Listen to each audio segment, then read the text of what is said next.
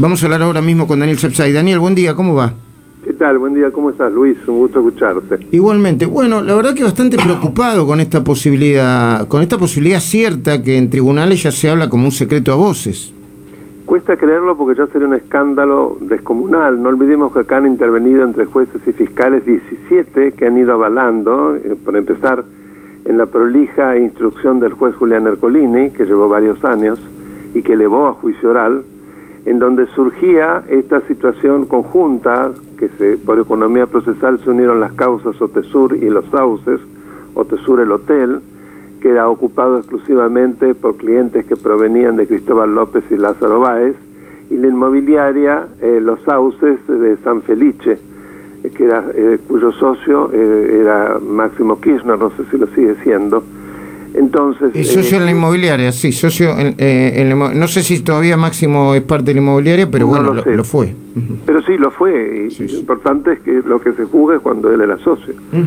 En esa causa además está involucrada las peripecias de esa caja de seguridad donde aparecieron, yo no me acuerdo cuántos millones de dólares de Florencia Kirchner que todavía están incautados. Más de 5 millones. Más de 5 millones, imagínense. Y el, fiscal de la causa, que es importante, el fiscal Colombo, claramente ha establecido que es necesario que pase el juicio oral, que los jueces no pueden pasar por encima de él, y que además es la mejor instancia donde se van a poder defender, porque además se han pedido por la misma Cristina Kirchner importantes pruebas que están en curso, como pericias y otras, y además la Corte Suprema ya había rechazado pedidos que por la vía extraordinaria consideró que no eran pertinentes. Entonces, en ese marco, y jugando con el tiempo de este modo, porque el juez Grunberg, que es subrogante, volvemos al tema de los subrogantes, vence el plazo de, por el que fue designado creo que es el, lunes, ¿no es cierto? Entonces el martes, debería decidirse hoy, el 30, el lunes el 29, si no me equivoco. O sea que debería decidirse entre hoy, entre gallos y medianoche, o el lunes 29, se eh, realizaría algo similar a lo que ya este tribunal y otro hicieran, eh, salvando a Cristina Kirchner en contra de lo que dice el Código Procesal Penal, es decir, modificando el marco normativo la salvarían de la juicio oral y la sobreserían. Doctor. Ya el escándalo llegaría a límites insostenibles, creo yo.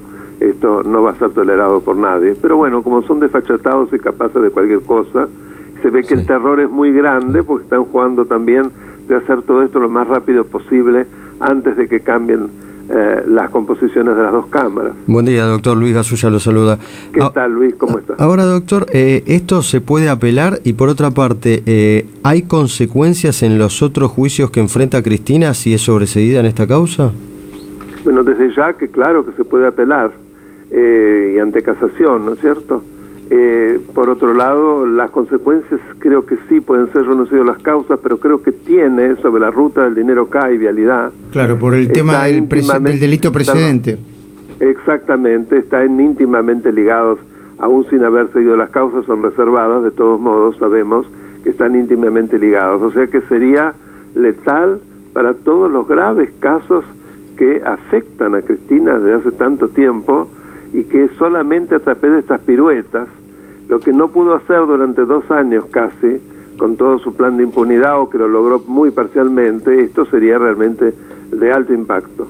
Ahora, eh, eh, Daniel, hay que aclararle a la audiencia, ¿no? Entiendo yo que esto no, sucede con otros juicios orales. O sea, sí tuvieses que ser juzgado vos, Daniel, no sé, Luis Gasulla, Mariana Clara acá con nosotros, Román, eh, o sea, el juicio oral seguiría, nadie lo interrumpiría ni pediría que no se lleve a juicio oral, porque el juicio oral y público es un proceso natural dentro del proceso penal, ¿no? Que lo establece la normativa que es el Código Procesal Penal de la Nación, que es el Congreso a través de ese código establece el marco normativo que ineludiblemente deben seguir los jueces, mientras eh, llevan a cabo el desarrollo de un proceso. Claro que no, por eso es, un, es una violación del principio de igualdad de un modo grosero a favor de ella. Eh, y además es una usurpación de facultades legislativas por parte de un tribunal. Yo hace tiempo que digo que jueces como Obligado o Iníguez son los, y los tres que sobreseyeron en la causa de eh, del memo de Irán, eh, son pasibles de juicio político porque han cometido un mal desempeño agravadísimo. Yo espero que algún día esto se ventile. No puede ser que se permitan semejantes cosas que violan la Constitución de un modo más que grosero y tratados internacionales. Eh, Daniel, eh, estoy leyendo en tu cuenta de Twitter los últimos dos tweets que tienen rigurosa actualidad. Mm. El anteúltimo dice, Diego Ir, creador de 678, que se hizo millonario con la pauta acá, de este programa destinado a destruir la libertad de expresión, está detenido por haber chorreado, mira vos, eh, chorreado un auto en el Hotel Faena. Este adicto al delito espero que reciba su merecido. ¿Qué pena le cabría? Mira, eh, realmente eso no te lo puedo decir. Primero porque no soy penalista, ah, segundo porque no conozco bien todas las circunstancias. Habría que ver cuál es la imputación. Pero qué indignación, ¿no? Es ah. realmente indignante. A, la hermana de Alan Faena parece que se pasó por el locura. el auto pues. Me río porque es algo tan inconcebible, por eso es un adicto. Imagínate con lo que este hombre ha ganado con la pauta de 6, 7 chorros, ¿no? necesitaba robar, debe ser muy bueno el auto, pero de todos modos, evidentemente creo que necesita un tratamiento porque tiene eh, esta adicción al robo que eh, tiene un nombre, este, las personas que son este, compulsivamente llamados a robar. Ahora me olvidé de Sí, sí, ahora, lo vamos a recordar. Y el otro tuit tuyo dice... Es una enfermedad sí, Sí. Y el otro tuit tuyo dice, la prohibición de compra de pasajes para viajar al exterior y otros gastos de viaje implica una restricción irrazonable y desproporcionada al derecho a salir del país y de la libertad de tránsito. Se trata de una limitación anticonstitucional y anticonvencional. Mira, yo me cansé de decir que las limitaciones a eh, los derechos solo pueden hacerse a través de una ley, así lo dice el artículo 14 de la Constitución. Mm. que las restricciones son límites a los derechos fundamentales que solo pueden llevarse a cabo si son razonables, es decir, si existe una proporcionalidad entre el medio elegido y el fin perseguido. Y además que no pueden atacar lo que se llama el núcleo duro de un derecho, no pueden prácticamente desbaratarlo. Y acá se violan todas estas este, exigencias que surgen de la jurisprudencia de la Corte Suprema, de la Corte Interamericana de Derechos Humanos, del Pacto de San José de Costa Rica. Porque eh, en realidad para una cierta parte de la sociedad le están prohibiendo viajar. Y además ah, te diría que hoy agregaría que también se está afectando la propiedad. Eh, la facultad de disponer libremente de tu dinero, digamos, mm. que también lo reconoce el artículo 14, se lo está destruyendo. Claro que sí. Em, eh, lo, que definías vos o, lo que decías vos que era una adicción eh, se denomina cleptomanía. Cleptomanía, pues que justo es cleptómano, me da la impresión de que debe ser cleptómano, así que tendría que ser mm. tratado. Lo de, que de, ninguna manera es una causal para que no tenga que cumplir la eventual pena que se le aplique, ¿no? Déjame que te haga una última pregunta, porque en el día, en las últimas horas, sucedió algo en la causa Correo importante que la señaló Camilo Cañasi, el autor de La Gran Estafa, el libro eh, vinculado con el Correo, ¿no? Eh, eh, con la causa con el intento de, perjudicar a la familia Macri en, el medio de la causa del correo. Dice, el testimonio de un perito hirió de muerte al relato caso sobre el supuesto intento de una quita abusiva. Lo leo rápidamente. El testimonio de un perito de la UBA en la causa correo hirió de muerte el relato caso sobre el supuesto intento de Macri de perdonarle a Correo Argentino el 98-82% de la deuda de esta empresa que pertenece a su familia eh, mantiene con el Estado Nacional de septiembre de 2001. Según se desprende su declaración, la misma hubiese sido el 63%. El hombre en cuestión se llama Sergio Varela.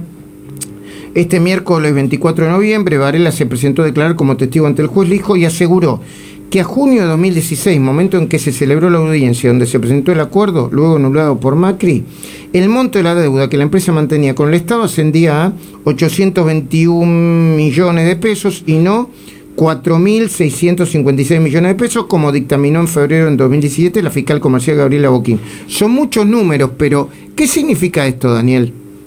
Significa, por un lado, que lo que se está reconociendo como cifra es sustancialmente inferior a lo que se había estimado, pero además, si vos lees todas las preguntas que se le hace al perito, que es un perito independiente, también él eh, afirma, eh, contesta afirmativamente que ninguna de las sindicaturas se había opuesto al acuerdo. Recordemos que en este caso, eh, Correo Argentino se allanó a, a la, a la- a la- al concurso y aceptó además el pago, pero fue eh, el Estado el que se lo impidió y que mm, de manera eh, contraria a todos los intereses de los acreedores y a la solución de la controversia, siguió con la causa adelante de manera persecutoria, además con la voluntad de extenderlo también a SOCMA, cuando todavía no estaba resuelta la quiebra de Correo Argentino, ¿no? Una cosa Bueno, hecha en- también a medida. En todo caso sería un nuevo revés para Zanini y para Sin Cristina ninguna duda. Kirchner, ¿no? Sin Ujú. ninguna duda, no, no, no te quepa la menor duda. Daniel, Se va eh, leyendo con cuidado, uno ve que una cantidad, si bien es lacónico, como debe ser este perito, desbarata una cantidad fundamental de la construcción falaciosa y persecutoria del Procurador General del Tesoro, que digamos de paso, es el único caso en que se designó un Procurador General del Tesoro que está procesado por delitos de fraude del Estado. eh, Daniel Sapsay, eh, te agradezco mucho este contacto y les repito que pueden encontrar algunas consideraciones de Daniel en su canal de YouTube, de YouTube, YouTube así se dice, Daniel Alberto Sapsay. Gracias, Daniel. Gracias a vos y les pido de ya a la producción, a Pablo, que me mande por favor el audio que desde ya que va a ser subido, como decís, a mi canal de YouTube. Es, eh, así se dice. Gracias, abrazo, Daniel. Hay que decir las cosas con propiedad. Gracias, Daniel. Bueno, a vos.